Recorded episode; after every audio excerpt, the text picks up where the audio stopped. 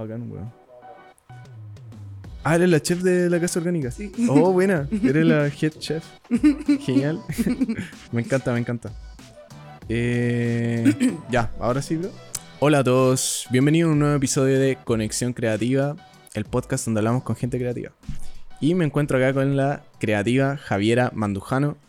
Ella es cocinera en la casa orgánica y vamos a hablar un poco de- del mundo culinario, del mundo de la cocina. Ese detrás de escenas que no muchas veces se ve y pocas películas lo pueden mostrar o lo han mostrado. Así que vamos a hablar qué, qué hay de realidad en eso, eh, qué cosas son ficción. Eh, Javi, muchas gracias por venir acá. Ay, muchas gracias a ustedes por la invitación. Eh, feliz de estar acá y, y de poder hablar de todo este mundo gigante que muchas veces es como desconocido para la gente. Así Claro. que eso. Gracias, Javi. Y, y sí, pues muchas veces es como desconocido ese mundo. O sea, tú misma me decías que eh, como que poco se sabe, ¿cachai? Yo, yo te hacía la analogía como de a veces uno puede ver el plato perfecto que te llega, pero en realidad la cocina está un despelote. O tú me decías que quizás está perfecta y hay ciertas dinámicas. Eh, me gustaría hablar de esas dinámicas, pero primero me gustaría preguntarte cómo llegaste tú al mundo de la cocina. Eh, bueno, si yo eh, particularmente cocinaba mucho en la casa, ya recordemos igual que mm, eh, las mujeres en general ocupan un rol en la casa eh, de cocineras, Como que te enseñan a mm. cocinar desde que eres muy chica, entonces como que, no sé, hay que hacer almuerzo y tú, y tú eres mujer, como que tenés que saber hacer un arroz y, no sé, Claro. un bistec como básico cuando tenés 15, no sé.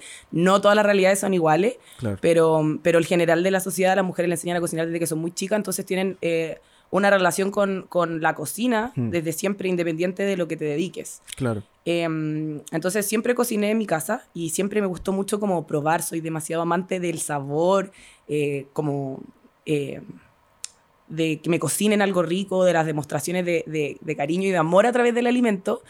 Y en verdad, eh, como que siempre me quise dedicar a eso, pero eh, en algún punto de, de mi vida dije como, ya me tengo que dedicar a las humanidades, como sí o sí, eh, sé, entré a estudiar primero bachillerato en humanidades y mm, para estudiar derecho después, como o psico- o psicología, antropología, no sé, como filosofía, un millón de cosas. Claro. Y después me, me topé con esta carrera que es Dirección y Gestión de Artes Culinarias, que mezclaba como mm, toda la parte gas- gastronómica ¿Mm? y la parte como de, de administración de empresas para como en un futuro tener eh, un emprendimiento propio de gastronomía. Yo dije, ya, aquí estoy, esto es lo mío. Y en verdad ahí empecé a estudiar y, y me di cuenta que era como, no sé, porque uno parte así como, ay, qué entretenido, voy a estudiar esto y de repente. Sí. es como, ¡pum! Sí, sí, es un mundo así como... Como te decía antes, es como un océano que en verdad te empezáis a perder en las inmensidades de, de lo que es la cocina, porque tú recién me estabas diciendo como lo que pasa detrás del plato. Claro. Y en verdad lo que pasa detrás del plato, que vamos a hablar también de las cocinas, cómo funcionan, Sí. pero es un sistema alimentario detrás, ¿cachai? Eh, poco se conecta, em, poco se tiene conciencia Mm. de que para que este plato llegue a tu mesa no solamente hay una cocina de cocineros atrás, eh, con ingredientes y materias primas e insumos, eh, sino que hay campesinos detrás, Sí. eh, hay agricultores detrás, hay pescadores, em, hay realmente un sistema funcionando a nivel mundial para que Sí. a, nive- a un nivel mundial que ni siquiera como que dimensionamos para nosotros poder estar comiendo como no sé un arroz con camarón y salsa de no sé qué que un ingrediente se trajo como de China el otro de Tailandia el otro de Estados Unidos y al final es como que uno ve el plato terminado pero lo que está sucediendo detrás como todo este engranaje de cosas para que ese plato lo podamos comer es así como en verdad un sistema, es de los sistemas más grandes como a nivel mundial. Mm. Y, y yo creo que eh, eso es como lo más eh, underground de eso, eh, como del alimento en sí, Claro. El desconocimiento y como desvinculación que hay como con, como, ¿de dónde viene este plato? Claro. Además de esta cocina, viene, viene como de la naturaleza y como que, si tú le preguntáis, por ejemplo, a un niño de hoy en día, eh, ¿de dónde viene eh, la manzana de- del supermercado? Y es como, No. no. loco, viene de un árbol, ¿cachai? Entonces como que... Sí. eh, eh, entonces como que realmente existe como toda esa como...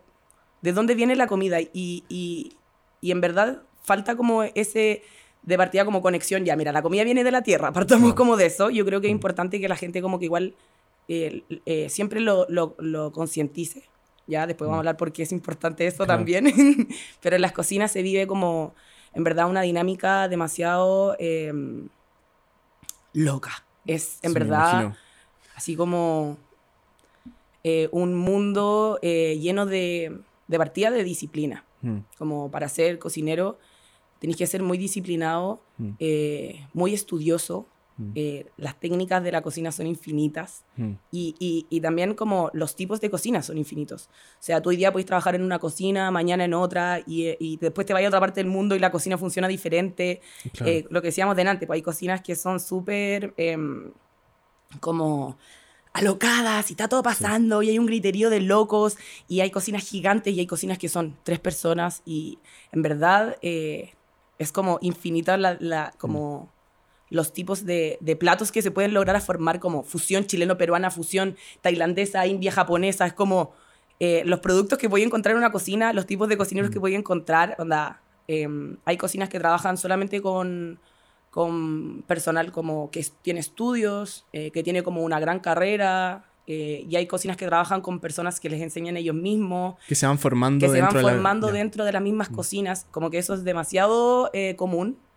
Em, piensa que ha existido como una... Em, un boom de la gastronomía ahora en Chile como demasiado creciente del, de, de, la, de, la, gastronomía en sí, como de restaurantes, bares, y se necesita personal que trabaje en ellos. Mm. Entonces, si tú preguntas hoy día, yo creo que a cualquier cocina todos están con eh, vacantes disponibles para recibir cocineros. Entonces, em, en verdad lo que pasa adentro eh, va a depender de cada cocina. Hay mm. cocinas donde, donde los chefs son... ¿Cómo decir la palabra adecuada? Eh, con respecto a mis chefs, no, ninguno de los chefs que yo he tenido. Ah, no. pero em, en verdad es, se da mucho eh, el maltrato en la cocina. Yo, como que en verdad yo creo que tengo que hablar de, de que se da mucho el maltrato en la cocina, mm. eh, las faltas de respeto y, y yo creo que se dan muchas malas condiciones laborales. Onda, hablemos de las malas condiciones laborales que se dan en la cocina. Onda, tenéis turnos de 15 horas eh, donde tenéis que comer parado, eh, donde en verdad, onda como que estáis así como entregando, entregándote en cuerpo, alma, mente a esa cocina. Claro. Y, tenía un sueldo, y ganando un sueldo mínimo, básicamente, como... Eh, y estudiaste realmente también como cinco años o cuatro años en la universidad, o dos, o no estudiaste, pero loco, como que en verdad es un trabajo muy forzoso. Claro. Como te decía antes, eh, trabajáis en una cocina y te comprometí y le vendís como el alma al diablo, le vendís como todo tu tiempo. Mm. y existe esta como... Eh, relación como la cocina, tu trabajo y mm. vas a ser como, pasáis más tiempo ahí que en cualquier otra parte de, mm. no sé, muy intenso.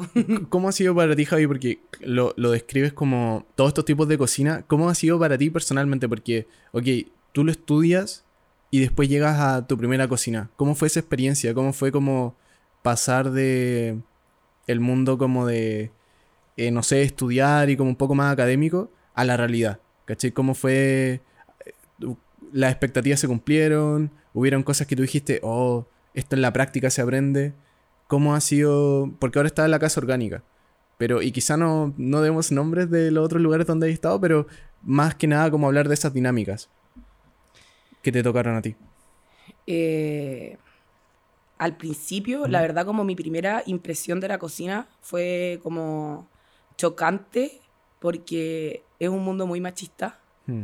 y mm, te enfrentáis como mujer a, como mujer, imagínate tu primera práctica de cocina, tení 19 años, por ejemplo, podéis tener 19, 20 años y te enfrentáis como las cocinas generalmente tienen muchos hombres y te enfrentáis como a un grupo de hombres como mucho mayores y que y se da mucho como la bromita, eh, el comentario desubicado, y al principio fue súper chocante como enfrentarse a eso. Mm. Eh, después pasáis como eh, de poner en práctica todos tus conocimientos y la cocina requiere de mucha atención, mucha coordinación, O sea, imagínate que te, está, can- te cantan una comanda y tú tenés que recordar 10 comandas al mismo tiempo de cada plato y eso va sin aceite y eso va sin no sé qué y alérgico a esto. Y, la y- comanda, para los que no saben, es... Ah, sí. eh, es donde está escrito como lo que pide en los comensales. Genial. Entonces entra la comanda y lo que pasa es generalmente hay, un chef encargado eh, o su chef encargado del turno y, y le canta la comanda a las cocinas y cada cocina tiene su propia organización. Eh, y, y al principio es como, como que te sentía abrumado de tanta eh, responsabilidad de estar como preparando un plato de comida y que tenga que salir todo a tiempo, todo caliente, Claro. todo perfecto. El plato tiene que estar caliente Sí. y tiene que y no se te puede pasar ni un segundo como de- en el fuego. Es como eh, muy intenso, eh, pero eh, hay que tener mucha pasión para dedicarse con gusto a hacerlo. Hmm. Y, mm, y ya con el tiempo empezáis a generar como más cuero chancho y empezáis como a disfrutar más el proceso y después realmente te vuelves como adicta a esta sensación adrenalínica que se da dentro de las cocinas. Eh, le tomáis el gusto al ritmo y, mm, y, y después como que en verdad se vuelve una, una como tu pasión de vida, como todo después se traduce Sí. en, en eso. O sea, como mi, mi- mis acercamientos con la cocina han sido, eh, tengo como la fortuna de que en general han sido como muy buenos.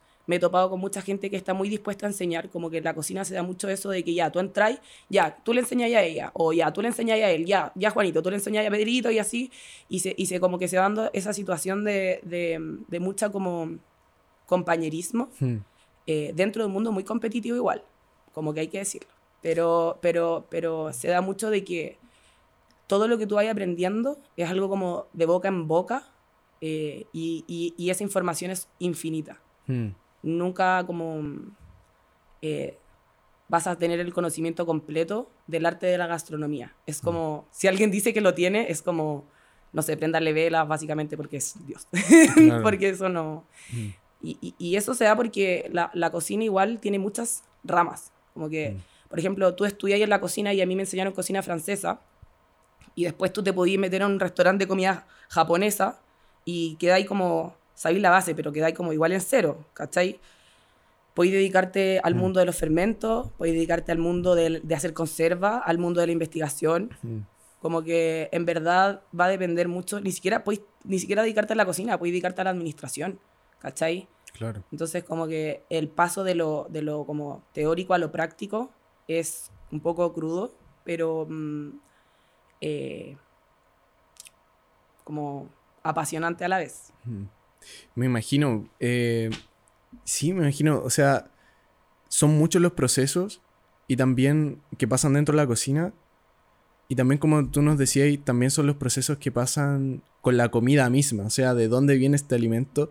Hablemos un poco de eso. eh, cuéntame, eh, bueno, nos hablaste un poco de todos los procesos que tienen que pasar por detrás y también me hablabas de este concepto de que sea sustentable, que sea como eh, que se pueda hacer e- en el, largo en el tiempo, o sea, que sea un proceso que, Que sea sostenible. en que sea fondo. sostenible, sí. Y que eso, y que sea sostenible significa como que no genere daños. eh, a- Hablemos de eso, como qué daños se ocurren, porque a veces la gente dice, ah, ya voy a comer esto, pero no sabe quizá la cantidad de agua o quizá como la cantidad de...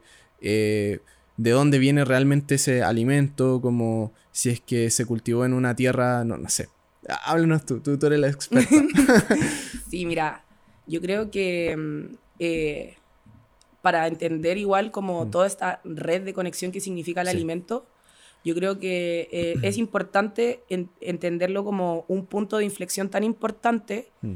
eh, que el alimento genera impactos en ti como ser humano, Mm. psicológicos, cognitivos, físicos, nutricionales, eh, Bueno, como energéticos. Es Sí. como una cosa muy, muy importante y además tu consumo del alimento eh, tiene un impacto eh, medioambiental, social, cultural, económico, político. Y, y- y- y eso como que, no sé, cuando lo, cuando lo logras entender y estudiar es como, ¡pum! Así como, va, porque de lo que estamos hablando, por ejemplo, ahora medioambiental, em, la, la- producción de alimentos a nivel mundial es uno de los mayores contaminantes eh, y como may- mayores eh, factores, o sea, uno de los factores más importantes de la, del, del- mm, del desastre climático es la alimentación, el modo que estamos produciendo el alimento. Y, y- y este como sistema alimentario eh, es como responsable de la deforestación, onda como del 80% de la deforestación a nivel mundial, como del 60% de la pérdida de, de- de biodiversidad en el planeta. Por parte de la, de la alimentación es como, what, ¿cachai? Eh, onda, la alimentación podría ser una herramienta de, de, de, mm, de la mejora de la situación como climática. eh, detrás de todo esto existe como el proceso de, de, de partida como deforestación del que estaba hablando, eh, después de producción, ya el proceso de producción a nivel mundial, como el capitalismo alimentario, en verdad como que está enfocado a más que alimentar a la población mundial, es maximizar eh, el, el- como la ganancia económica de lo que esto genera y es como solamente con un propósito económico, digamos. Entonces, el, Producir el- la mayor cantidad y la también se produce el food waste. Ex- como, sí. Exacto, como que a mayor... eh, a- se produce la mayor cantidad de alimento al menor precio posible, a la menor calidad posible. Es como ridículo. eh, como para eso se necesita eh, mucho consumo de agrotóxicos, que es como terrible para la tierra. Eh, en el fondo, además de como todo esto que pasa después, Mm. existe un proceso de transporte de los alimentos ridículo, donde, no sé, estáis criando chancho en Argentina y para eso eh, tienes un cultivo de, o estáis criando chancho en China y tenéis un, un cultivo de soja en, en Argentina gigante, entonces el alimento que le dais a los chanchos de China lo sacáis de Argentina y ese chancho después lo pasáis a, lo conocéis a Estados Unidos y se procesa allá y se hace el paté y después llega a Chile y es como, no sé, ese es así, eso es Mm. lo que encontramos en el supermercado es eso. Y Mm. más encima se envasa en un plástico como... eh, y, se, y se nos hace creer en verdad que, que hay una disposición del alimento infinita, sobre todo como este concepto errado de los supermercados, que como que son pasillos infinitos de comida infinita cuando Sí. realmente eh, no es así, como más encima como de comida que nos hace mal porque está generalmente ultra procesada. Y ahí tenéis toda la relación de- del alimento con la salud. Mm. Eh, es una cosa como muy compleja que no se puede quizás explicar como de manera tan rápida porque cuesta un poco entenderla, pero piensa que eh, la salud con el alimento tiene una relación tan importante que eh, el 70% de las enfermedades tienen relación con lo que tú comes. Y, y enfermedades como la diabetes han aumentado como en los últimos 30 años como un 500% a nivel mundial. Y, y- y este sistema como alimentario como globalizado se alimenta también de las personas enfermas, como no existe en este mundo occidental como no existe la alimentación preventiva de enfermedades, sino como que yo como mal, tengo un mal, un mal estilo de vida y después me medico y trato estas enfermedades que son causadas por esta mala alimentación. Entonces, eh, no es sostenible en el tiempo como una población enferma, un país, o sea, un mundo que se está como enfermando también. Eh, y esta desconexión como con el vínculo de no tener idea de lo que estoy comiendo, de dónde viene lo que estoy comiendo, no sé eh, qué proceso pasó, onda, me como un pan que tiene 25 ingredientes, ¿cachai? Me compro un pan en el supermercado que es como, uy, un pancito indefenso. y en verdad Sí. es algo como que me estoy llenando de súper así como... em, de como...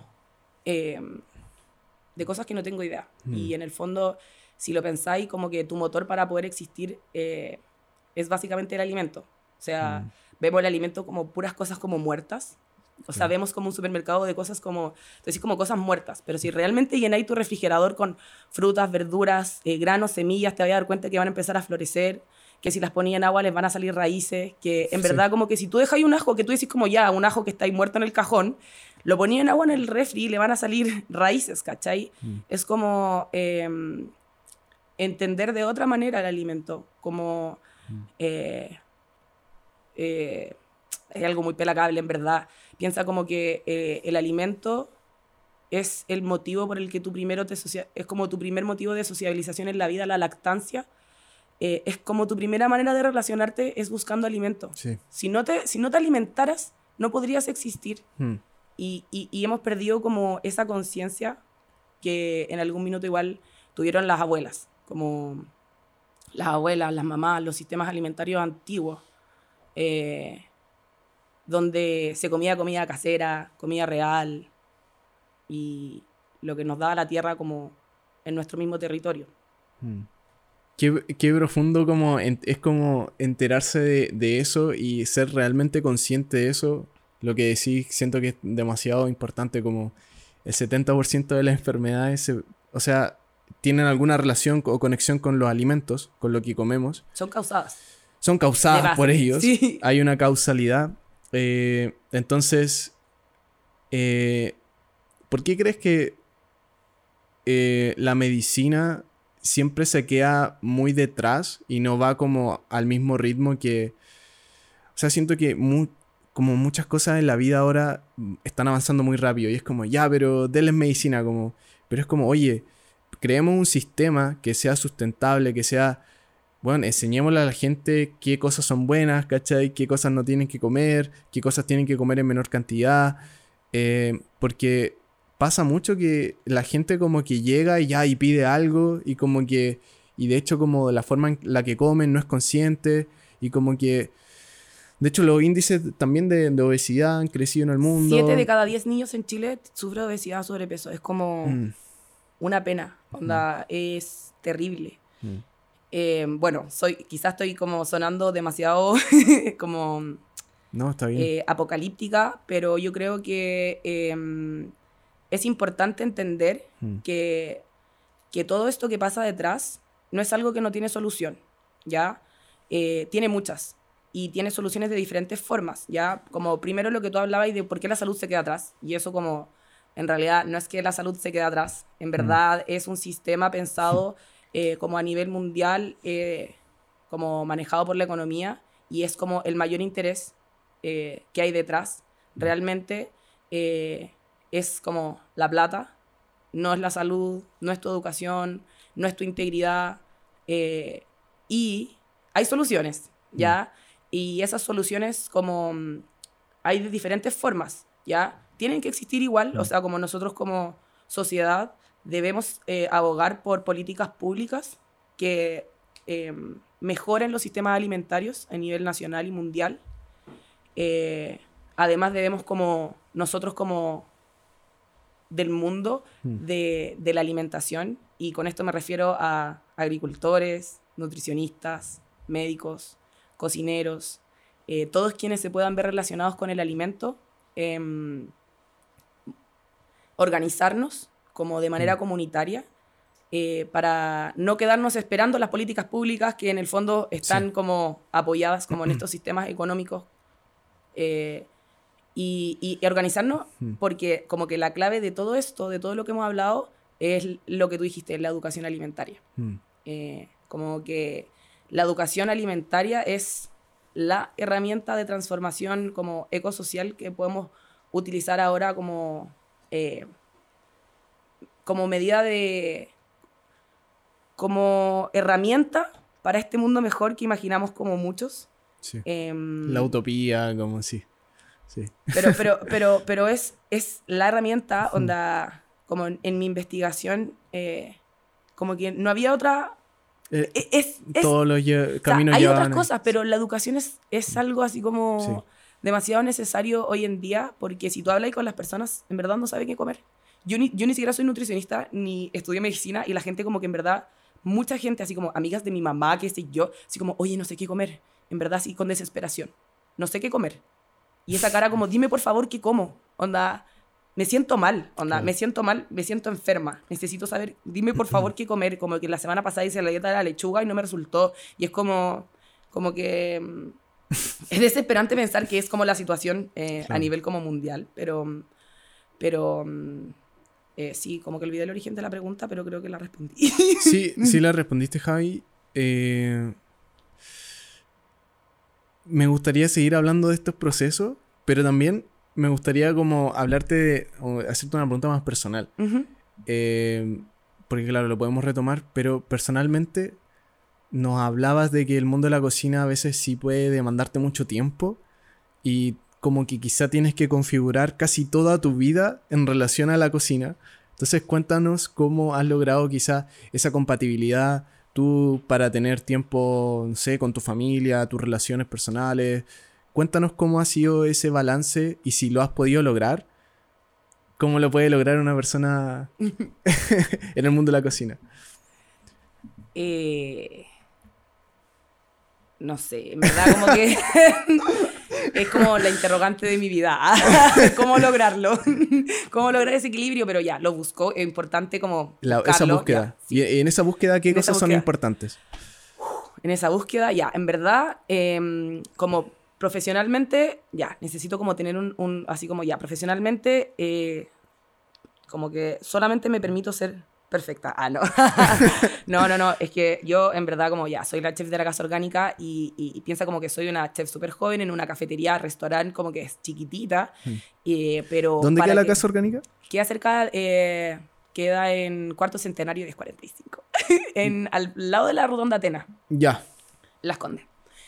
Em, es como, tenés que configurar todo tu lado profesional, como ir a tus turnos de trabajo, que son de lunes a domingo, básicamente, y trabajáis 45 horas semanales repartidas de lunes a domingo. Es como la tónica de todos los de las cocinas, generalmente. Hmm.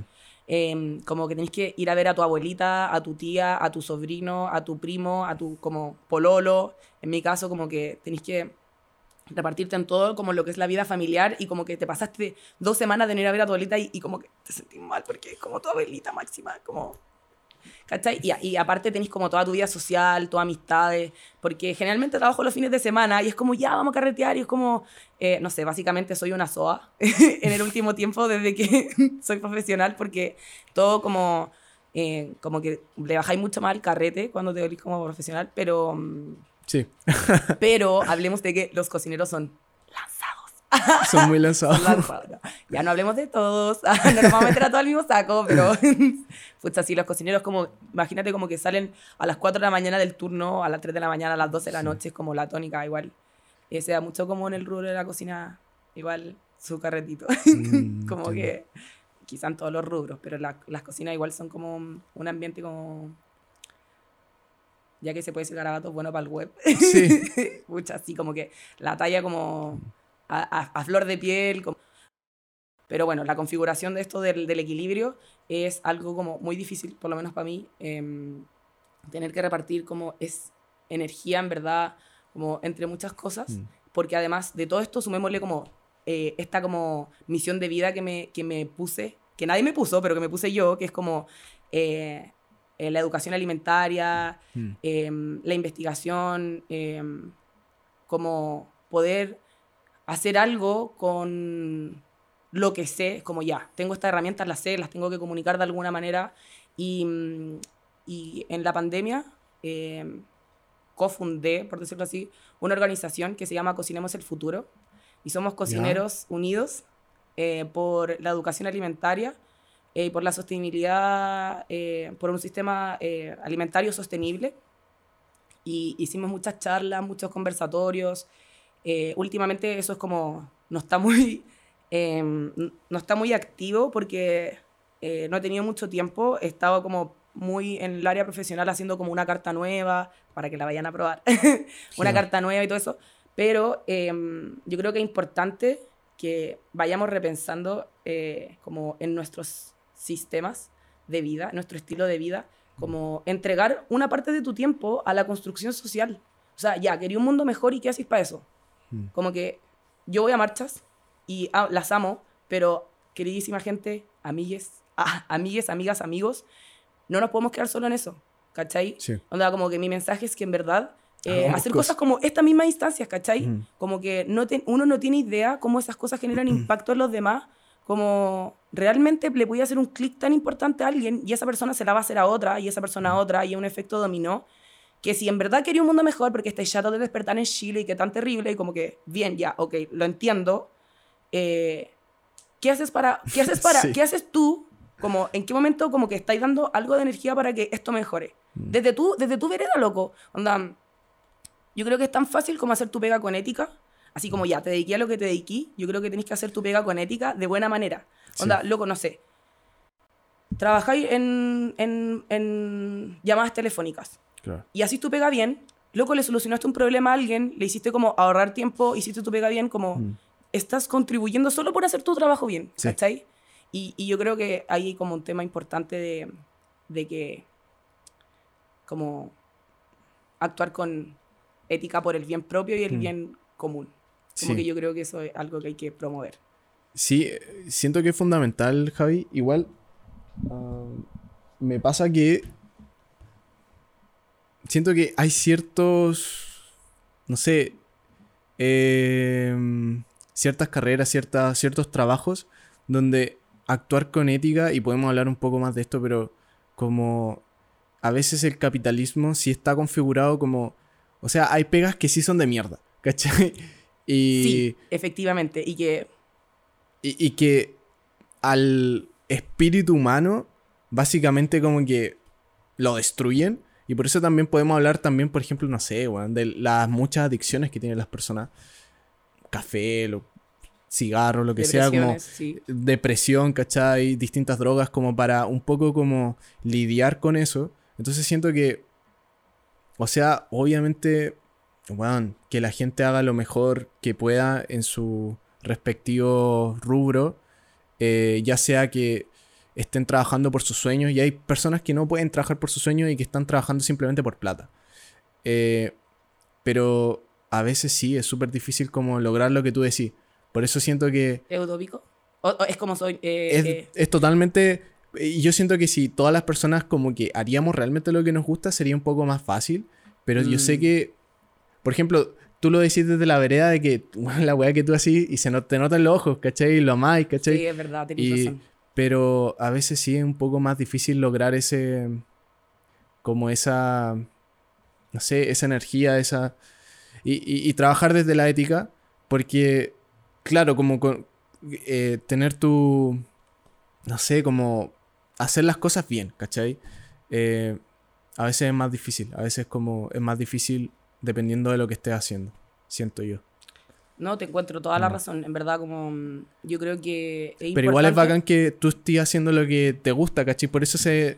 No, no, no, pero yo creo que en verdad eh, de eso también como que se trata, eh, se tratan las conversaciones y al final Sí. como que también Sí. eh, lo que te decía al principio, como que nadie es dueño de la verdad Sí. y uno en el fondo siempre tiene que estar en la postura y ya como que siempre tienes que estar en la postura eh, como con la mente abierta Mm. De que nunca paráis de aprender en cualquier instancia de la vida como Claro. hasta en un podcast. Y de todas maneras, como bus- la búsqueda de eso, obviamente, ¿cachai? Y las personas que bueno, estén escuchando, como bacán, o sea, que se busque eso, que se busque hacer, inclusive en las peores circunstancias en las que uno puede estar, pero hacerlo mejor, ¿cachai? Porque nunca sabéis las vueltas de la vida y tampoco sabéis cómo va- pueden cambiar tus circunstancias de un día para otro. Es que me, me pasa a mí como que de repente ni siquiera es como, era como, ya, em, yo ponía el ejemplo del, del trabajo, Sí, pero yo creo como que, pucha, yo igual soy como, eh, intento ser como positiva, pero es porque es mi, eh, no puedo ser de otra forma porque es mi manera de ser, y, ¿cierto? y siento que ser positivo es lo mejor. Eh, sí, yo también. Pero como que yo digo así como, eh, no sé, eh, si vaya como em, existir, Sí, Pucha, pero entiendo que todos tenemos como también em, como funcionan nuestros químicos del cerebro de manera Claro, diferente. sí. Pero yo digo así como, loco, una, en verdad entregarle una sonrisa a la persona que te está vendiendo el kilo de papas, no sé, como que en Sí. verdad podéis generar un cambio con eso. Eso es como, eso es como la base de lo que voy, así como sí, te cacho, sí, te cacho. eh, actuar eh, como con el corazón. em, Y eh, dejar de ser tan individualista y saber que todas las personas son un mundo y tienen problemas detrás, por ende, puta, ser la persona más amable. Y siento que eso nos falta también como sociedad. Sí, Ser amable, weón, y ponernos en los zapatos de la otra persona y decir, ¿sabes qué? Esta otra persona puede estar pasando un día de mierda. ¿Cachai? O sea, a mí me han- tratado como la mierda, pero ¿sabéis qué? Yo nunca respondo o en realidad yo nunca como que busco el conflicto porque en realidad yo digo, espera, esta persona quizá no está haciendo lo que ama. Esta persona bueno, el trabajo es una mierda de esta persona, ¿cachai?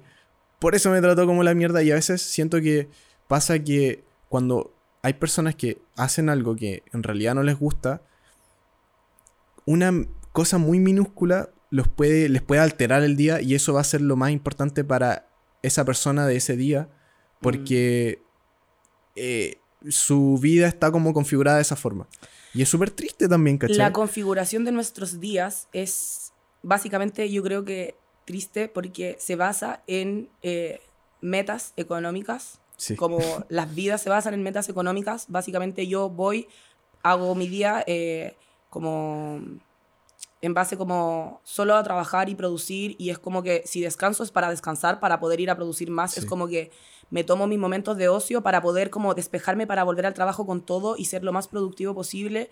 Eh, yo soy súper trabajólica, como paréntesis, pero, pero creo que eh, existe como la- eh, esta como constante subsistencia como en este sistema económico que en verdad no está chupando la vida, ¿no? Pero, Mm. pero en el fondo, para tú como tener meta económica, tú ah, vas generando mini objetivos Mm. que se basan en eso. po. Como para Sí. lograr esta gran meta, tú haces como metas pequeñas que se basan en eso. Y, y si en eso se basa tu día a día, por ejemplo, relacionándolo con la comida, Sí. tú le das 15 minutos a la comida, comí algo al paso, algo que en verdad no te nutre, Sí. eh, todo lo contrario, es como... mm, eh, por eso también se han perdido las formas de mesa, eh, esta como comidas familiares, la sobremesa Ya no existe. ya no existe. Por eso, por eso también eh, existen como eh, mucha confusión sobre qué tengo que comer, eh, porque nuestra cultura alimentaria de hoy en día es basada en este sistema eh, y, y las culturas alimentarias son eh, la base de identidad eh, que te sirve como una guía de apoyo en el fondo para saber qué hacer a diario, ¿cachai? Sí. Eh, Y se hace tres veces al día. eh, la, Como comi- la de- comida. desayuno, almuerzo y cena. O sea, hay personas que ayunan, pero claro, generalmente son tres veces al día. Entonces, es importante, o sea, una decisión que uno toma tres veces al día, como tenéis que estar nutriéndote y poniéndote cosas buenas en el cuerpo, no. No, y basura. requiere de una. de- como que en verdad un- no nos damos cuenta, pero una vez leí que tomamos como 5 millones de decisiones al día y que quedé como, ¿what? Y ahí tomáis Oh, decisiones, en verdad. tomáis decisiones todo el día. Sí. Imagínate ya con el alimento, tomáis decisiones así como, ya, ¿qué voy a comer? Y en verdad, como que tú dices, como, ah, yo voy a comer esto, pero en verdad, esa decisión que tomaste, hay como unos 20 factores que influyeron en esa decisión Sí, y son como factores éticos. Eh, yo escuché un podcast que eres vegano, por ejemplo. sí. Eso es como igual un, un, un factor ético de la alimentación, como Sí. que hay factores éticos que eh, influyen, Claro. eh, hay factores eh, sociales, hay factores económicos, onda, eh, los peores niveles como de alimentación y de enfermedades son en las clases sociales más bajas, eh, porque tienen un... hay, existe inseguridad alimentaria, que significa menor acceso y menor disponibilidad, y además existe poca educación, eh, poca como em, capacidad económica para poder comprar Sí. comida como altamente nutricional. eh, y Mm.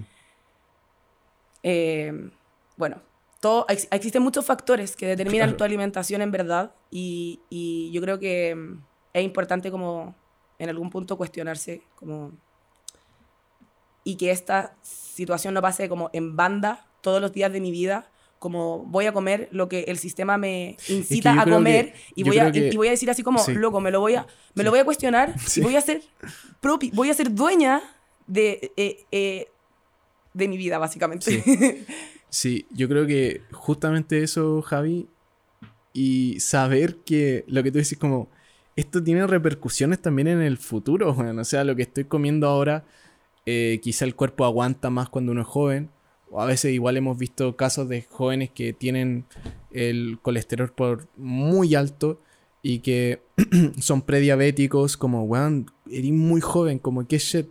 No, y es tan trascendental que tú cachai que eh, eh, lo que comen las mamás en el embarazo va a influir en la En salud Sí. del bebé cuando sea como adulto. Sí, O sea, como la alimentación o las enfermedades de base, o eso como que va a influir en la genética y es como va a existir una pre- Mm. predisposición a obesidad. Es como... eh, no, sí, un- es un tema. Ah, no, sí es. En verdad como... Sí, sí, es un tema, es un tema profundo. Eh, están taladrando. Vamos a ver si llega mucho al. Este es un podcast en vivo. Ah. ya, bacán, bacán. Eh, pucha, bueno, son todas esas cosas que influyen. Aparte, también a mí como en lo personal, a veces como que me voy en la bola digo como el efecto mariposa. ¿Hay cachado ese eh, de la causa y el efecto? De muchas cosas que, claro, tienen repercusión en tu futuro. Y, claro, o sea, falta de educación. Eso está claro. Está clarísimo, ¿cachai? Y que no haya un... eh, este lenguaje, matemática y no haya nutrición en los colegios. Yo siento que eso es un factor tremendo porque estamos como estamos, ¿cachai? Eh, también yo siento que, y lo podemos también, yo creo que por el tiempo y por la manera en que tenéis configurada tu vida, no te pasa, pero igual te lo voy a preguntar como también las redes sociales, yo siento que a veces nos preocupamos mucho por qué cosas nos metemos en nuestro cuerpo, ¿cachai? Pero no pensamos como qué cosas nos metemos en nuestra mente también. Entonces, ¿cómo ha sido para ti navegar a través del mundo de las redes sociales también? Mira, y como que tengo esta relación eh, que, de amor y odio con las redes sociales. Eh, yo, por ejemplo, para las pantallas soy mala, así como que soy malita para la serie, para la película, como menos para la tele. Yo me de- desabuené con la tele hace como tres años que no tengo tele en mi pieza, no veo tele, no Bacán. escucho las noticias, onda, escucho, voy a otra casa, escucho las noticias 15 minutos y me da así como, ah, como una crisis de pánico, así como, escucha tu madre", así como, "Weón, está muriendo. Bueno, es es como- palpico. es como Sí. demasiado brígido y Sí, piensa que, eh, ojo, hay gente que tiene la tele prendida 24/7, haga lo que haga en su casa. Ya. Sí. En fin.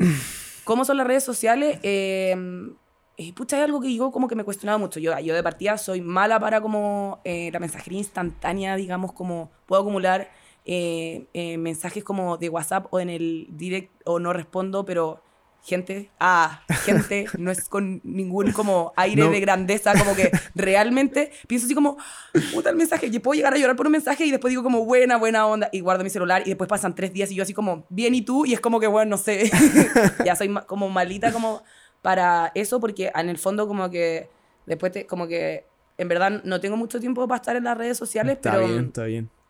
creo que pueden, o sea, son una excelente herramienta como que dentro de todo su lado negativo, Sí. tú podés tomarlo como algo positivo, Sí. transformarlo y decir como ya, esto, esto es que ya tan malo que es, lo voy a tomar y voy a hacer algo bueno con esta cuestión porque Mm. puede ser un medio de comunicación masiva y tomarlo para algo positivo. Hmm. Pero eh, me pasa algo como, como que me da como ese auto cringe como con la sobreexposición en las redes sociales. Eh, Sí, por tremendo. ejemplo, me imaginaba como viniendo para acá, como eh, así como, así como, chicos, ah, adivinen dónde voy a grabar un podcast, chicos. Así como, bueno, como ya, deseenme suerte, voten sí, ah, voten como- sí si quieren que hable de eso, ya no sé. Swipe.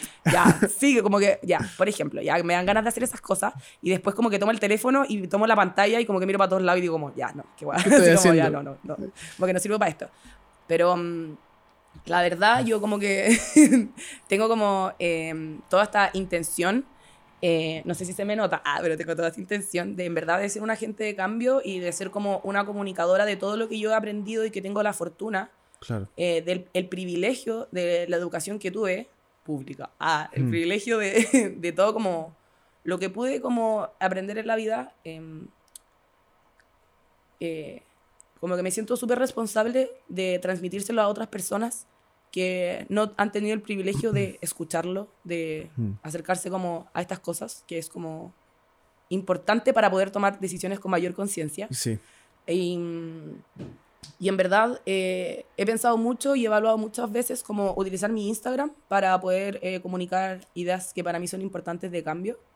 Em, pero ahí está como mi perfeccionismo detrás, Hmm. eh, diciendo como que si lo vais a hacer, eh, lo tenéis que que hacer hacerlo bacán. perfecto. Sí. Onda, lo tenéis que hacer bacán y no así como... Y eso es eh, un error, Javi. Y te lo digo desde ahora. Es un, es un error. o sea, por ejemplo, nuestro primer episodio técnicamente no es el mejor. Pero siempre uno cuando empieza no va a hacer su mejor cosa, ¿cachai? A veces tenemos el... Lo que te pasa a ti, ¿cachai? Pero el perfeccionismo nos detiene a la acción. Yo siento que la acción es fundamental porque el mundo de las ideas, por ejemplo, eh, hemos tenido muchas ideas últimamente. Acá como nuestra productora. Y siento que, claro, las estamos llevando a cabo. Pero si las cosas se quedan en el mundo de las ideas, la, la gente tiene que comprender que las ideas no son únicas. Y que somos 7 mil millones de personas en este planeta.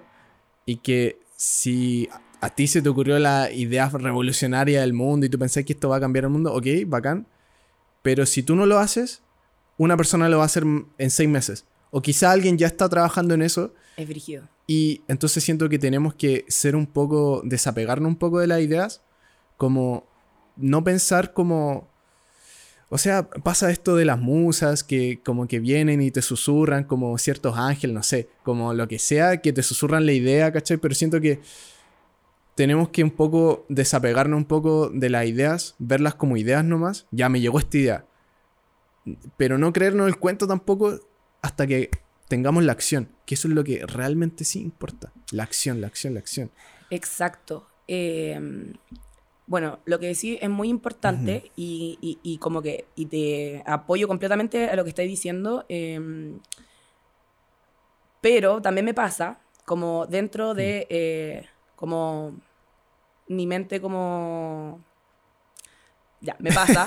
no, así como mi mente ya, ok, me pasa que siento que cuando, eh, por ejemplo, mm. ya, yo empecé, por ejemplo, a investigar sobre el mundo em, em, teórico que existe detrás de, de, la gastronomía, claro. Eh, sobre todo en la pandemia, todo esto que hay detrás, y empecé así como pa, pa, pa, y el tercer ojo, loco, así como que ya onda, me fui en la media bola, y decía como, esta hora tengo que comunicar, o lo, voy a hacer un en vivo, voy a hacer cualquier cosa, loco, lo, tengo que decir, voy a hacer talleres, y después dije así como, hmm. a ver, tengo la base, el fundamento y el conocimiento para hablar yo y enseñarle a los demás lo que sé, como que realmente eh, creo que hay una delgada línea mm. entre como ser un agente de cambio y ser un vendehumo. Eh, no digo, no, no, no, no quiero como criticar a quien como que hace una acción y la hace más o menos mal, no digo eso. Te cacho, te cacho. Pero creo que eh, hay mucha gente igual que puede como, como saber esto, hablar esto, eh, Pasa mucho. Sin tener el conocimiento detrás.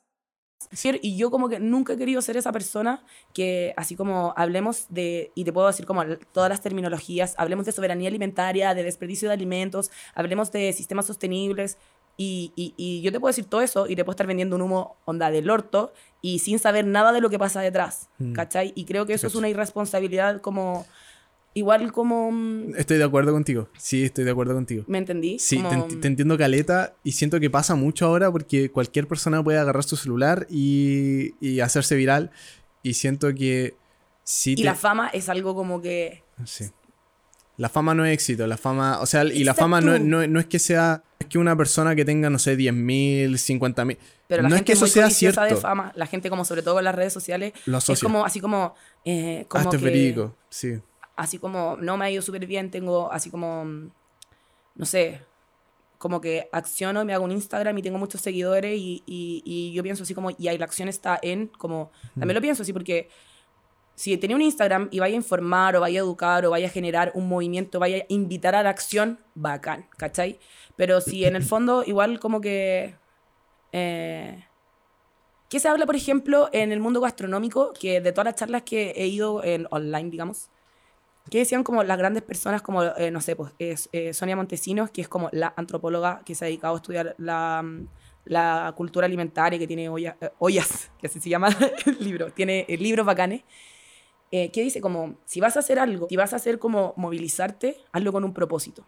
Mm. ¿Cachai? Y yo creo que eso es súper importante. Si vaya a ser un cocinero, que hoy día que, que, lo, que lo que está pasando, así como, si vaya a cocinar estacional, si vaya a tomar los productos de, nacionales para convertirlo en platos gourmet, eh, si vaya como eh, tomar eh, la, cocina de la abuelita para inspirarte, si vaya a hacer todo esto que tenga un mm. propósito detrás, que sea por crear cultura, que sea como por mejorar la calidad de vida de las personas, que sea, bueno, yo en verdad igual soy de la bola, pero creo que realmente tenemos que hacer las cosas con propósito como para que no se quede como solamente en el mundo de las ideas y, o del humo, básicamente. sí, y que sea verídico, y que sea informado, y que haya hecho tu investigación antes, y que sí, totalmente. O sea, igual podéis como entrar a divagar y filosofar, eh, como por ejemplo esto, que lo encuentro maravilloso porque, mm, onda, podemos estar hablando de la alimentación y, no tenéis por qué. A ver, te leí un libro ayer como para que conversemos hoy día y esto es una conversación bacán. Pero mm, si, por ejemplo, mm, si va... una cátedra, no sé, cualquier cosa, algo, ¿me entendís? Como que yo que por eso tenéis que como que tomarte tus como cosas con esa responsabilidad necesaria para... Eh, de toda- educar de manera responsable, ¿cachai? Sí, porque la educación inspira el cambio y si estás educando con información que no es verídica o que es... Siento que uno puede empezar, aunque no, es, no sea un profesional, aunque no sea como el weón que la sabe más, porque nunca lo vaya a hacer. Podía Exacto. empezar, empieza, pero sí... eh, pero si... Pero si siempre tú vas a tener como en tu vaya a querer seguir aprendiendo del tema. Pero siento que si uno empieza y como, ah, ya tengo este conocimiento que me leí en Google y lo voy a retransmitir como, siento que eso está mal, ¿cachai? Porque en realidad tú no sabís lo que estáis hablando, ¿cachai? Lo que tú decís, ¿cachai? O sabe, pero en realidad no sabe nada detrás. Siento que... Y, y, y yo también me cuestionado, yo, y, y yo también me he cuestionado así como, ya, y que se trata como, ah, eh, ojo, el ego, ah, ojo, el ego por ahí que también eh, juega mucho con esto que estamos hablando también de las redes sociales, eh, la fama, el profesionalismo o el, como, bluff o, o lo que sea, es como, también, eh, como, creo que es importante poner la atención como mm, a la competitividad que todo esto puede como generar. Eh, y tratar también de como de no ver las cosas tampoco con una mirada negativa, así como, a ver, a, a ver, a ver si sabéis tanto. tampoco Mm. como ponerse en esa postura, ¿cachai? Si al final yo creo que eh, a nadie le enseña, a, a nadie, a nadie, digamos, a nadie le enseñan como em, cómo ser, ojo. Ah, Sí, a nadie, sí. nadie le enseña como ser ser humano correcto y perfecto, básicamente, porque nadie lo puede ser. Ser empático también con hmm, eh, la otredad, que Sí. no va a pensar como tú, porque claramente vivió la vida como con otros ojos. Entonces, eh, eso es súper importante. Pero yo escuchaba el otro día un podcast que, mm, que en el fondo igual eh, tomar lo que para ti significa como tu misión de vida en el fondo em, y que tenga como una relación con tu, que tu motivación tenga una relación con tu historia eh, mm, para que tenga coherencia como con lo que te pertenece en este mundo como eh, imaginario, digámoslo así. No sé, por ejemplo, hablaba de que eh, podéis generar como luchas, por ejemplo, yo puedo generar luchas eh, por la afrodescendencia, por ejemplo. Y que está bien todo lo que yo puedo decir, pero no es mi lucha, ¿cachai? Onda, puedo generar esa lucha, pero no es mi lucha. Y, y yo creo que es importante dentro como de esta, de tu vida, hmm. como cuál es tu talento, para qué soy bueno y qué tengo por entregar en el fondo y, y- Sí. y cuál es mi misión de vida Sí. respecto a eso. Como eh, en el fondo ya no sé, a mí me gusta la cocina y mi misión de vida va a ser la educación alimentaria. Eh, eh, es algo como que yo me propuse que puede ser que cambie la vida, pero siento que eso te da como un propósito y, y como... Que es compatible. Sí. Y, es compatible contigo sí. y además como te ayuda como a vivir por algo. Porque Sí. como que el gran cuestionamiento de la vida, de como, ¿qué es la vida? ¿Por qué vivo? ¿Por qué existo? ¿Qué significa respirar? no sé. Como que yo creo que eso, eso te ayuda mucho como a mm, tomar tu talento y transformarlo en algo como práctico, Sí. útil. Sí. Sí, de todas maneras, Javi, em, a veces, claro, y a veces yo también como que me hago estas dudas existenciales de la wea y como... Pero siento que lo que sí nos puede calmar y sí nos puede como ayudar a vivir en esta esfera que llamamos planeta, que es 70% agua, que Y tú también, ojo. y yo, sí, weón, sí, que nosotros también, y que está girando por el universo, y el universo también está girando, y, ah, como que lo que nos ayuda como un poco a vivir en esta incertidumbre y en esta como, en el universo, yo creo que es como ese propósito, eh, porque te centra, ¿cachai? Y te ayuda a vivir el día a día. Algo que te, te quería comentar que dijiste acerca de las redes sociales y que no tuve la oportunidad de decirte, era que Sí, sorry, a veces no dejo hablar. Tranqui. No, está bien. Y. Así como salió pasivo agresivo. No, no fue pasivo agresivo. No tuve la oportunidad de decirte porque no paras de hablar. No, de, de- de eso se trata. De, de eso se trata. De que. A eso vine ya. Sí, a eso viniste. No, me encanta, me encanta. Eh, sí, de hecho, me encantan los podcasts donde mi invitado habla más. Porque siento que mi trabajo está como. Solo es como de guía. Pero lo que sí te quería comentar es como. eh, eh, aquí viene una chica que tejía, se llama la, la José. Eh, Winter Bunker se llama en, redes sociales. Ese es como su alter ego. Eh, y ella teje y me decía que eh, ella, por ejemplo, con TikTok, como que ella no se deja usar por TikTok, ella usa TikTok. Siento que hay muchas personas que pasivamente como que simplemente se sucumben ante al algoritmo. Que eso está, la gente no lo sabe, pero eso está calculado por 100 psicólogos, como por que mucha gente que estudia informática que sabe que esto va a generar la suficiente dopamina como para mantenerte ahí dos horas.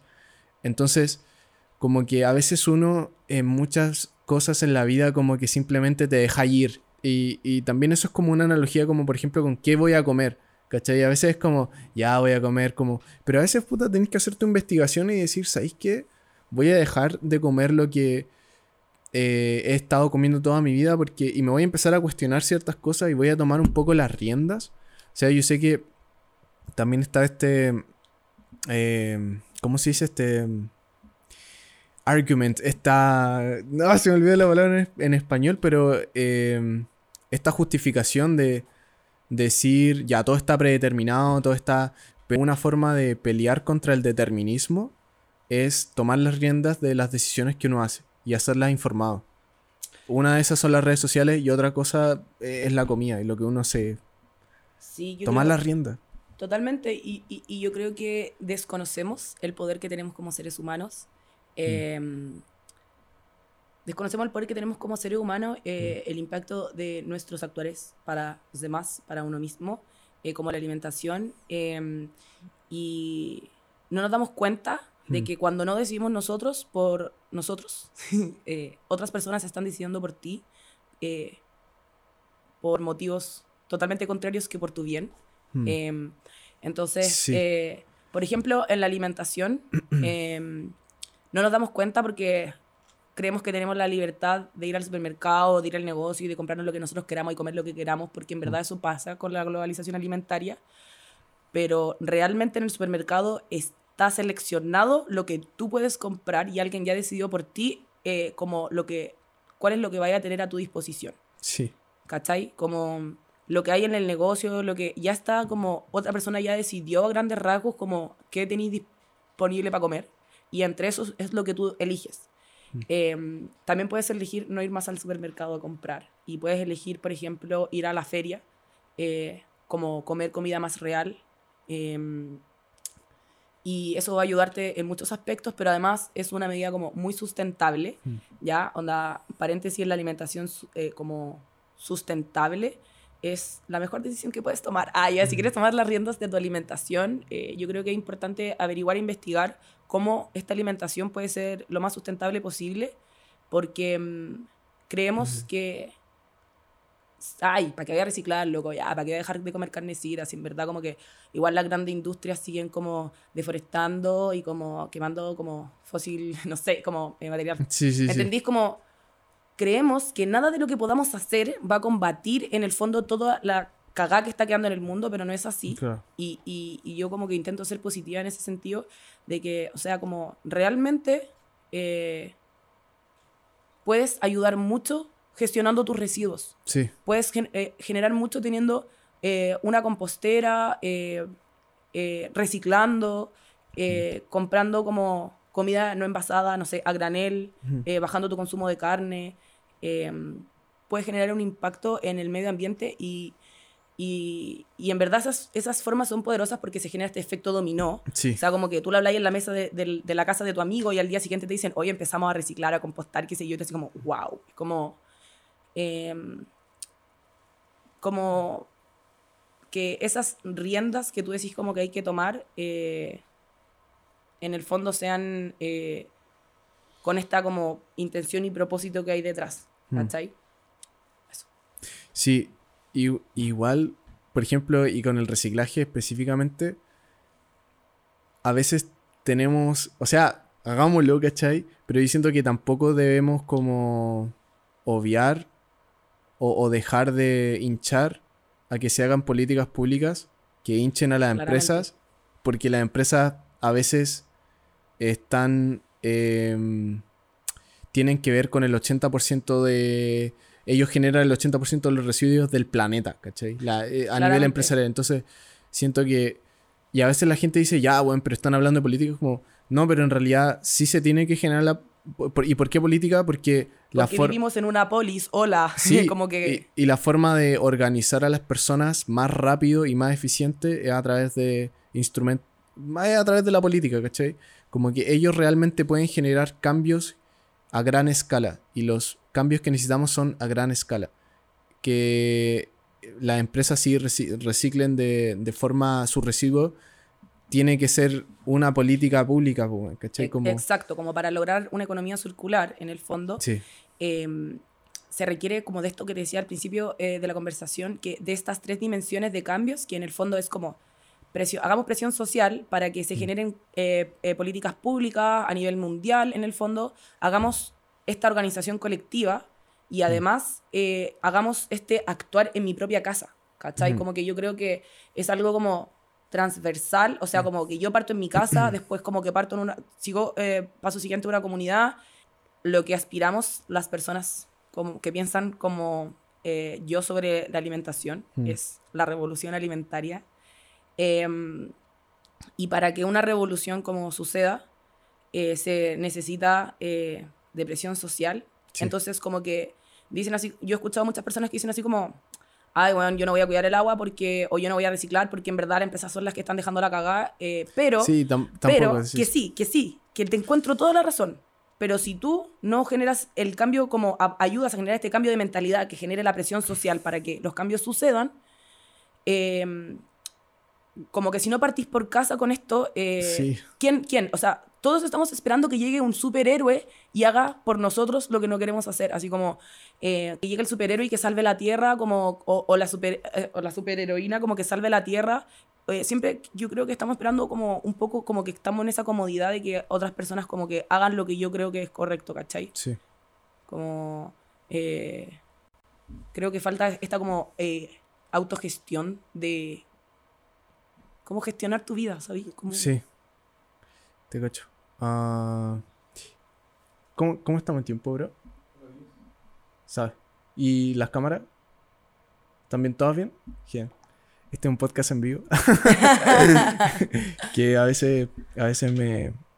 por el tiempo... eh, y hay, hay ciertas cosas que igual quería ah, preguntarte, que las voy a preguntar.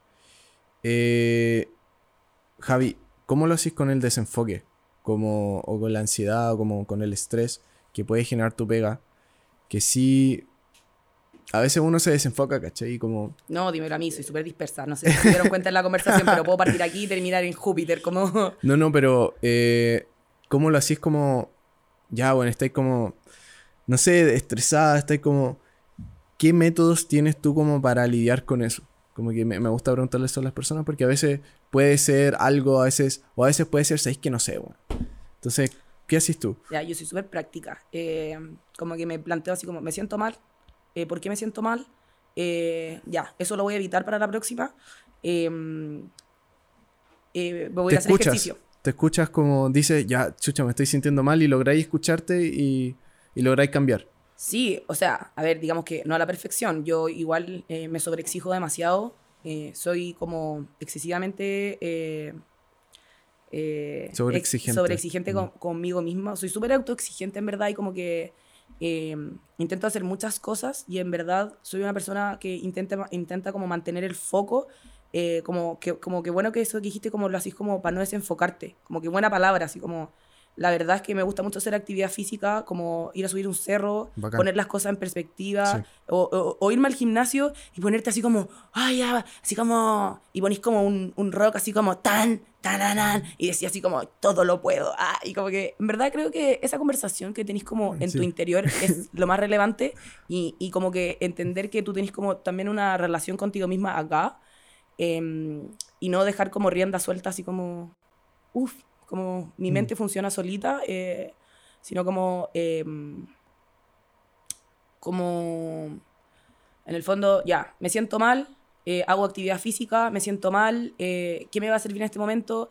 Em, de repente meditar, de repente juntarte, a mí como que me gusta juntarme con amigas, no me gusta mucho como hablar de, de como lo que me problema, me gusta como salir y, y- y distraerme de eso. Em, pero, pero yo creo que la actividad física es como, mm, Fundamental. si bien como que no soy así como eh, de la vida como fitness eh, en, en este momento, pero eh, para mí es como clave, así como que Sí. clave, clave, clave, pero como que, no sé, hay como este, este como equilibrio de vida que creo que es importante como alimentación, eh, actividad física, eh, entorno en todos los sentidos, es como eh, muy importante. Sí, sí, es, es una parte de nuestras vidas para estar bien, o sea, estar bien físicamente, estar bien, bueno, la alimentación también. Como que siento que en en la vida de una persona hay varias cosas que... Hay muchas cosas que uno no puede controlar porque la vida es un caos, weón. Y, pero siento que las cosas que uno puede controlar, que son súper pocas, pero que las hay, ¿cachai? Como, puta, como tres veces al día. Ya puedo controlar esos tres platos, qué como y qué me... Puta. ese, ese- ese- ese pensamiento súper práctico.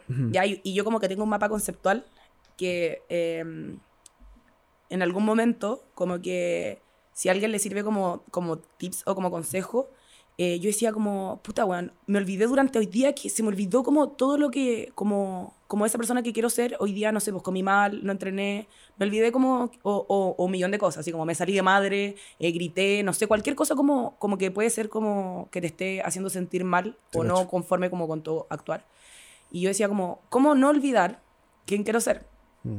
Y hace unos años atrás, cuando estaba como empezando mi vida como más espiritual, eh, hice unas eh, como mindset eh, o, o como frases que me hacían, resonaban a mí, que me hacían sentido, y me hice unas tarjetitas para leer en las mañanas y no Mm. olvidar durante el día como quién quería ser. Y dentro de estas tarjetitas estaba un mapa conceptual que tiene que ver con el eh, racionalismo, como un man- mantener el equilibrio entre el hedonismo y el racionalismo, como los placeres con el criterio, en el fondo como eh, de la manera como mejor como conformada posible. Sí, te cacho. Em, y en la parte como criteriosa, decir así como, esto, eh, me presento esta situación, eh, está dentro de mi control, no está dentro de mi control. Si escapa de mi control, lo dejo ir y lo acepto. Si está dentro de mi control, como, ¿qué puedo como hacer al respecto? Y, y- y creo que eso es muy em, resiliente, como tratar de... em, Sí, de, de, de cre- como de crecer constantemente y todo, y todo verlo como un aprendizaje, ¿cachai? Mm. Sí, y, y a veces como tener esa... La perspectiva correcta ante las cosas como malas que nos pueden pasar. O sea, siento que mucho tiene que ver con la perspectiva y cómo uno aprende y cómo uno ve la situación que te pasó, que puede ser súper mala. Pero bueno, tenéis como que lidiar con eso también y es como ya, como tú decís, fue un aprendizaje. Eh, llevarlo a la práctica no es, no es fácil. Para nada. Si no, todos estaríamos como con una salud mental como súper bacán y como, no es la ah, ya lo pienso, ya listo, se acabó.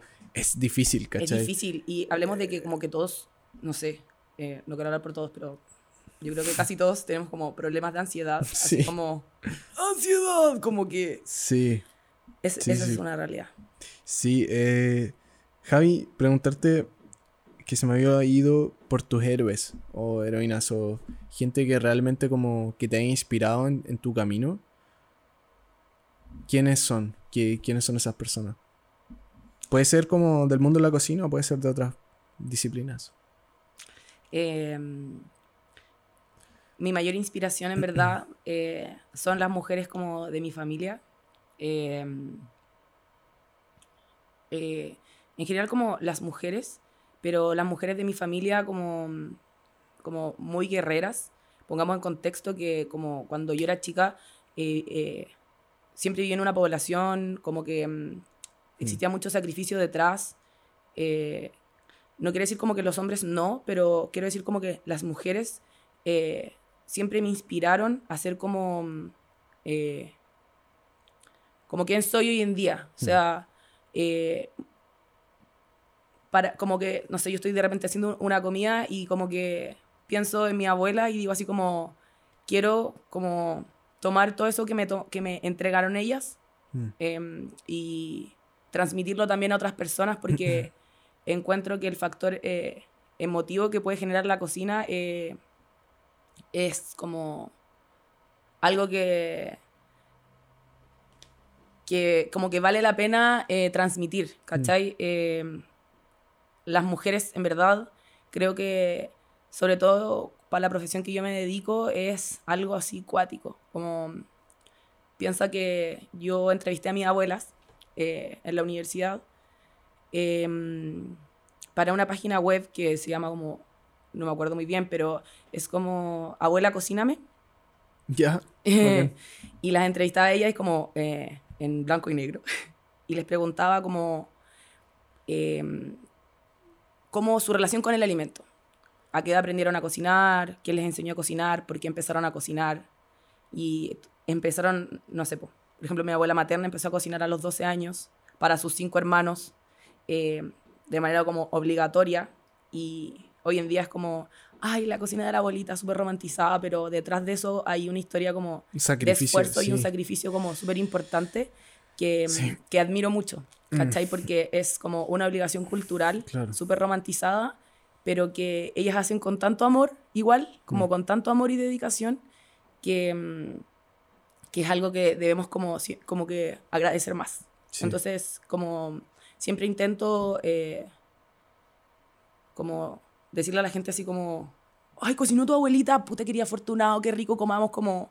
Y como que mi amiga, sí, como, no sé, sí, cocinó mi abuelita que tiene, como que ha cocinado toda la vida y uno lo ve algo muy normalizado. Mm. Eh, pero Pero hay algo detrás que. Hay una historia detrás que. Que brigio. Que brigio nunca lo había pensado así. Y qué bueno que le diste esa visibilidad. En este caso, entrevistaste a tus abuelas, entonces como que. Como que qué bueno que le diste ese trasfondo. Que a veces no se le da.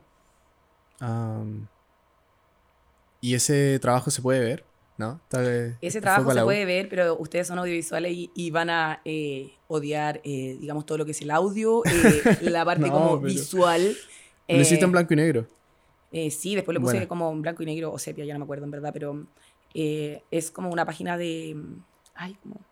Wix, eh, eh, Wix, Wix. Sí, de Wix. Ya, Wix. eh, era un trabajo obligatorio para la universidad, debo decir. Tampoco fue como que me desperté un día y dije así como, quiero hacerlo, pero eh, sí, como que si había que elegir un tema, volvemos como, ya, tiene que ser con un propósito siempre. Mm, bacán. y sí, abuela, cocíname.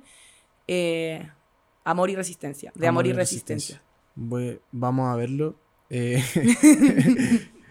Javi, hemos ido por varios puntos y hemos hablado de muchas cosas. Sí.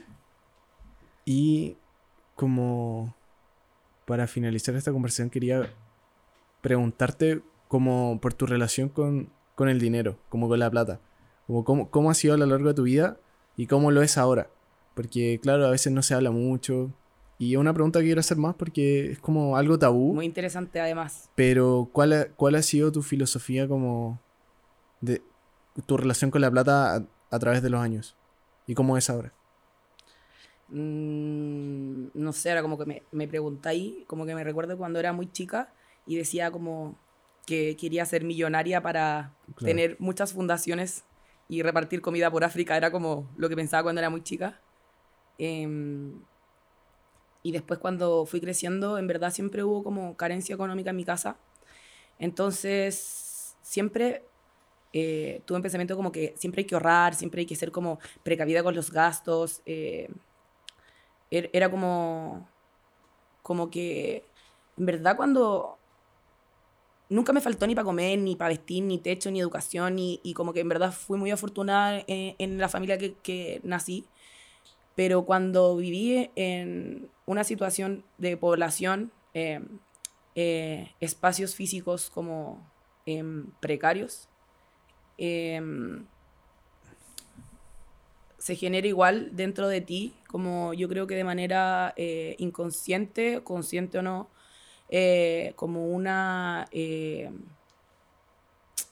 un poco de rabia por la injusticia, sí, como rabia, decepción, eh, un pensamiento como muy negativo como de, de las desigualdades sociales, como me, da, me recuerdo que cuando tenía como 10 años decía como que quería ser trabajadora social y ayudar a como a toda mi población, porque mm, yo veía como las niñas de mi edad como con coches y eso me daba mucha pena y pensaba como, eh, qué pena no tener más plata como para poder ayudar y, y, siempre decía como, espero que esto nunca se me olvide, así como, eh, porque esta es la realidad como de la mayoría de los chilenos, ¿cachai? Entonces como que em, siento como que eh, cuando vivís como al, al 2 y al 3, al 3 y al 4, es como, mm. en verdad la plata para ti eh, deja de ser algo como,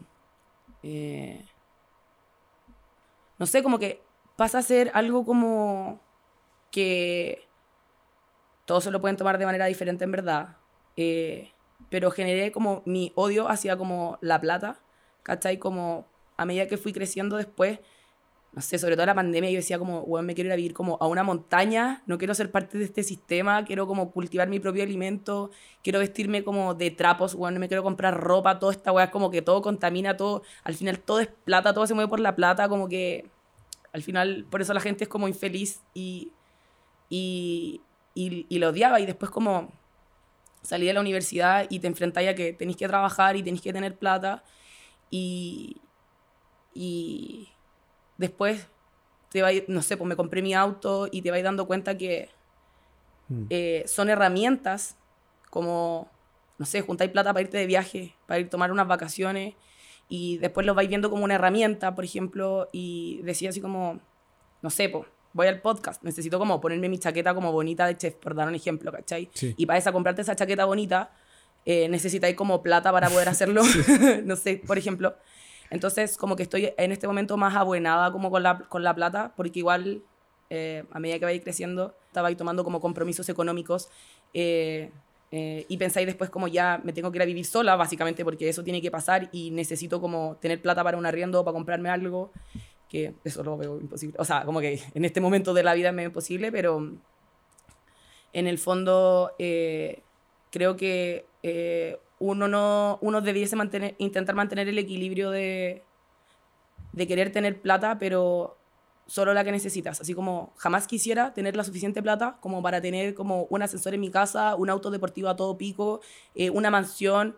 Como que mm. si algún día estoy trabajando y sacándome la cresta para tener eso, espero como recordar este momento y decir así como, eh, recuerda que no necesitas nada de esto, así como recuerda como que mm, hay gente que necesita todos estos lujos y para comer básicamente como... Mm la, pensáis lo pelacable que es de que mil millones de personas están pasando como hambre en este momento en el mundo. Es como la población chilena multiplicado por 45. Onda, todo el país, como toda la población chilena multiplicado por 45 veces, es la cantidad de personas que está pasando hambre a nivel mundial. Hmm. Y hay personas que son, tienen tanto, como que, bueno, es como que lo encuentro así como... Sí, sí, no, el tema de la desigualdad y el tema de que cada vez crece más. O sea, cada vez la gente que tiene más plata tiene más plata porque saben cómo generar más plata. Y cada vez la gente que es más pobre. Eh, o sea, sí, se habla como de. Esperen, mejoró, no sé, un 100% eh, los sueldos de, no sé, de este lugar. Pero siempre uno puede como. La, la otra vez veía como un documental que hablaba de eso, como uno puede alterar cualquier estadística. Y las personas que hacen estadísticas son genios en alterar cualquier estadística. Entonces, puede sonar muy bien que la línea de la pobreza ha aumentado un 100% en ciertos lugares de África, pero claro, es porque ahora en vez de ganar 5 dólares, ganan 10. ¿Cachai? Y eso es un 100% en términos de proporciones. De... Pero es como, son 10 dólares. ¿Qué guay me estáis hablando, cachai? Y tampoco metí el factor de la inflación ahí, que está tremenda. Nuevamente la perspectiva ahí como... Sí, entonces, claro, es un tema de perspectiva y uno tiene que también informarse cuando dice, ah, ya mejor, ah, mejorado un 100% la pobreza, me voy a olvidar. Es como, no, weón, ganan 10 dólares, antes ganaban 5. ¿Cachai? Weón, sí, es muy brígido. Y yo creo que también la plata tiene que, eh, al final igual, como para que estamos con cosas, eh, si... De una tecnología... Trabajamos, trabajamos como por eso Y, y me da tanta rabia, existe hace tan poco y nos mueve todo por la chucha. Como Sí. que en la historia de la humanidad, de la vida, de la no sé qué, bueno, eh, como en la, en la línea del tiempo es como, Mm. en este tiempo existe como la moneda, Claro. como de cambio y, y, y controla todo. Es Claro. como muy pelacable Sí, eso.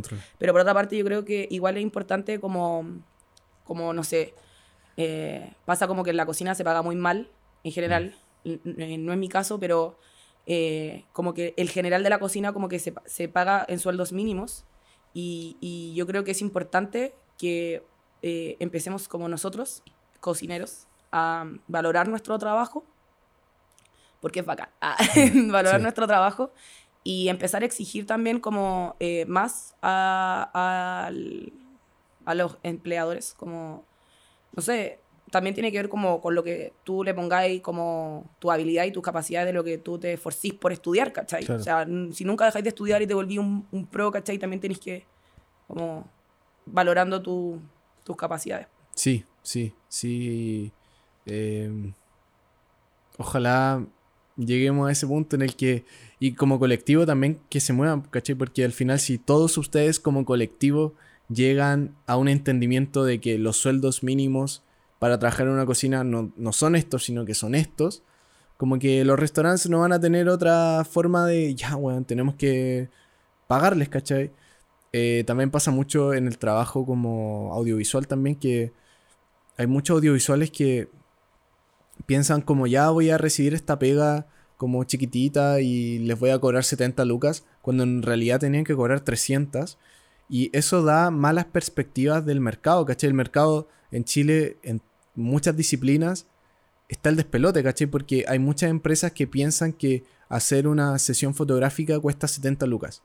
Y es como, bueno, no, ¿cachai? Pero, puta, es por esos 50 o 55 weones que la están haciendo a 70 lucas porque.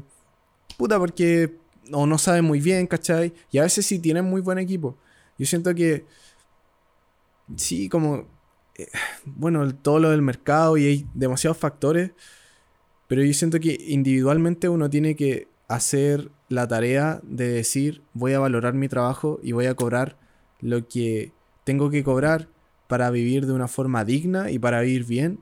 Siento que eh, la otra vez lo hablaba con un amigo como la diferencia de ganar. Uno tiene que saber cuánto necesita como para vivir bien. Y una vez tú sabías ese número, ya digamos que son, no sé, para decir un número redondo, eh, no sé, 20 millones al año, no sé. Estoy diciendo que son mucho, pero ya digamos 20 millones al año. Pero la diferencia de ganar 20 millones al año y ganar 23 o 25, como que no va a mejorar tu calidad de vida, ¿cachai? Entonces yo creo que uno, cuando sabe ese número, 10 millones de, no sé, ¿cachai? Cuando uno sabe ya 100, bueno, dale, lo conseguiste, ¿cachai? Preocúpate por otras cosas, ¿cachai? Siento que eh, tenemos que conocer ese número personal Mm, es súper importante. Quizá trabajar por él, porque puta, vivimos como en el capitalismo, pero una vez lo conseguimos, el capitalismo siempre va, va a haber un. Siempre va a haber una casa más grande, siempre va a haber un tanto más grande. Y, y ahí es como, hablando como en términos de marketing, como que ahí tú tienes que eh, diferenciar tu trabajo como por qué te contrataría a ti como audiovisual y no al otro. Sí. eh, porque tú salís un poco más caro, pero de repente tu trabajo es mucho más Sí, bacán. de todas formas. Y a mí también me pasa porque además de todo lo que hago, también tengo un emprendimiento Bacán. que se llama Tama Culinaria y mm, me he dedicado mucho a hacer catering. Es como el, la- la- el fondo de este emprendimiento es como ser un eh, gastronomía creativa y sustentable. Y, mm, y de genial, repente- ¿te dedicáis a hacer catering? Sí. Oh, bacán. Y, bacán. y, Puede y que hablemos en el Ah, futuro. me encanta. Uh, ah, ching. y em, pasa como que de repente yo veo, eh, por poner un ejemplo, así como. Voy, me, me meto como porque obviamente Instagram ya me tiene leída toda mi mente y me tira como. Pienso, tengo un pensamiento y el weón me tira una publicidad y yo así como. Es pa'l pico, "Weón, sí. palo yo. Y. em, y, como que me tiran muchas publicidades de catering y yo me meto a ver los precios muchas veces de cosas que son bacanes y yo las veo y venden así como, no sé, 50 mini sopaipillas, por dar un ejemplo así, en 5.990. 5.990 y yo así como, ¿qué? Yo por esas 50 cobro así como 30 lucas. Y pienso así como, what, en verdad estoy siendo como ursurera, pero es que en verdad pienso así como, es que, weón, como que no me puedo sacar la cresta trabajando en un día por 10 lucas, así como, por dar un ejemplo. Mm. Y pienso así como, weón, me dan ganas de decirle, porque pasa mucho en el rubro gastronómico, Mm. porque que la gente se dedica a hacer comida para vender y jamás le pone el costo de su trabajo. Gente, sépalo. Su Sí. trabajo vale. No como porque tú seas el dueño de tu emprendimiento, eh, tu trabajo es gratis. Es como, loco, te demoraste en ir a comprar la sopaipilla, en freír la sopaipilla, en, estuviste ahí cinco horas y la gente dice, no sé, po, ah, ya, la sopaipilla me costó 50, la voy a cobrar a 100. Mm. Eh, Por poner un ejemplo. Y realmente eh, la sopaipilla te costó 95 pesos y hay gente que gana 5 pesos por sopaipilla y no se da cuenta. Y lo digo como en todas las cosas. Onda, como, weón. Y yo pienso así como, me dan ganas de, de hacerle una tabla de costos a mi mente.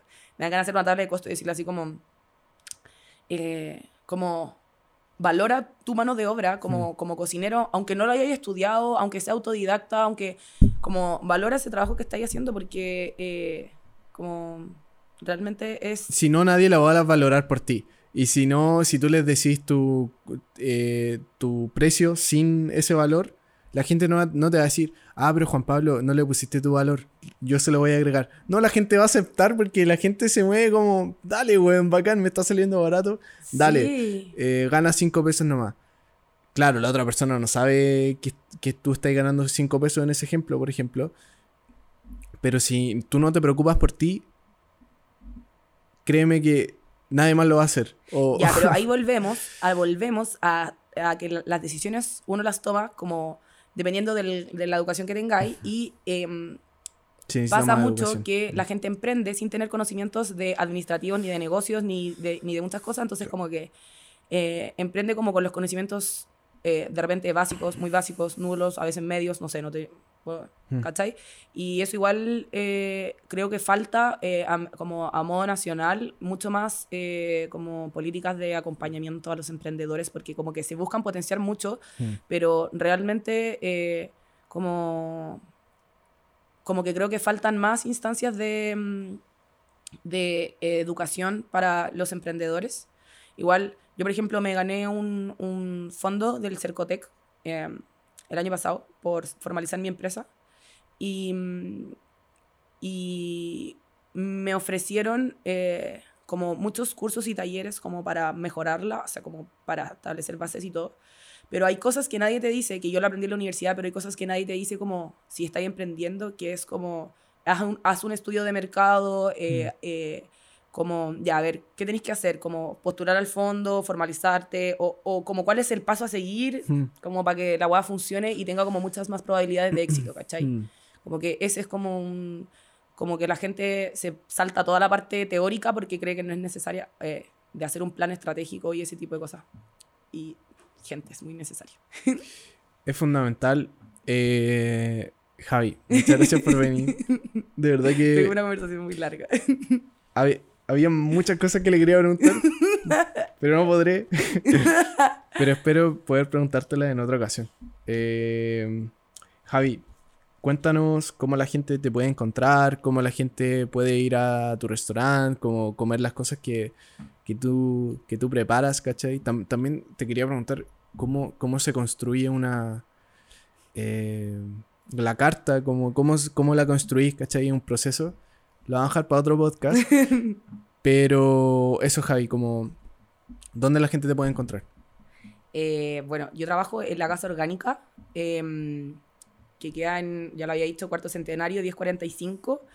Em, como, aparte del podcast, yo había publi- eh, publiqué en mis redes sociales que tengo em, un 10% de descuento si van con mi nombre en la carta nueva, como para que la vayan a conocer y motivar a que vayan a probar estos sabores de Genial. comida real que tienen una tendencia como con sabores de la India, porque la dueña va mucho a la India, o ha ido varias veces. Y eh, también me pueden encontrar... ¿Esto es la casa orgánica? Esto es la casa orgánica. O sea, si la gente se va y Va, dice tiene un 10% de descuento si dice... como, oye, vengo por la "Vos Javi. vendo- voy por la Javi. Sí, tiene un 10% de descuento. oh, ya sabes. Y ya sabes. Y em, también me pueden encontrar por mi Instagram, eh, javi.mandujano. Em, también vayan a seguir a Cocinemos el Futuro, que es esta organización de cocineros movidos por la sostenibilidad alimentaria. Y también pueden seguir eh, mi emprendimiento que se llama atamaculinaria.cl. Bacán. Em, y bueno, estoy, que se sepa, que estoy súper abierta a hacer campañas em, relacionadas con el rubro, em, de tipo como em, de acción colectiva. Eh, voy a estar haciendo durante el año varias cosas como eh, recolección de alimentos em, en ferias de desperdicio de alimentos para tomarlo y transformarlo en platos eh, para las comunidades. Y diferentes eh, como acciones y mm, quien esté interesado y se motive por el tema, eh, realmente como siempre se agradecen las manos y todas, todas, manos, todas las manos sirven siempre. Así que... mm, Igual te sirve como gente que igual sean cocineros o puede ser no, cualquier persona. podía ser lo que. O sea, loco, sabéis que no sé, no cocino, pero tengo un auto y puedo transportar la comida, no sé. Bacán. O, o, o, o no, no cocino, pero saco fotos. Ah. Sí, o no cocino, pero hago videos. pero Ah. hago un podcast. Sí, todo sirve. Ya, Voy bacán. con un micrófono a, a hablar y a entretener a la gente, por ejemplo, en las actividades. También Bacán. puedo ir a hacer eso. Oye, bacán. Eh, ya, pues, gente, ya saben, eh, vayan a seguir a la Javi. Eh, a nosotros nos pueden seguir en Conexión Creativa Podcast en Instagram, Spotify, YouTube, TikTok. Estamos en todos lados. Y también nos pueden apoyar en Patreon si lo desean. El link está abajo en la descripción. Eso, muchas gracias, Muchas Javi. gracias a ustedes Te por esta tremenda invitación. Aquí termina el podcast de Conexión Creativa. Nos vemos. Chau. Yeah.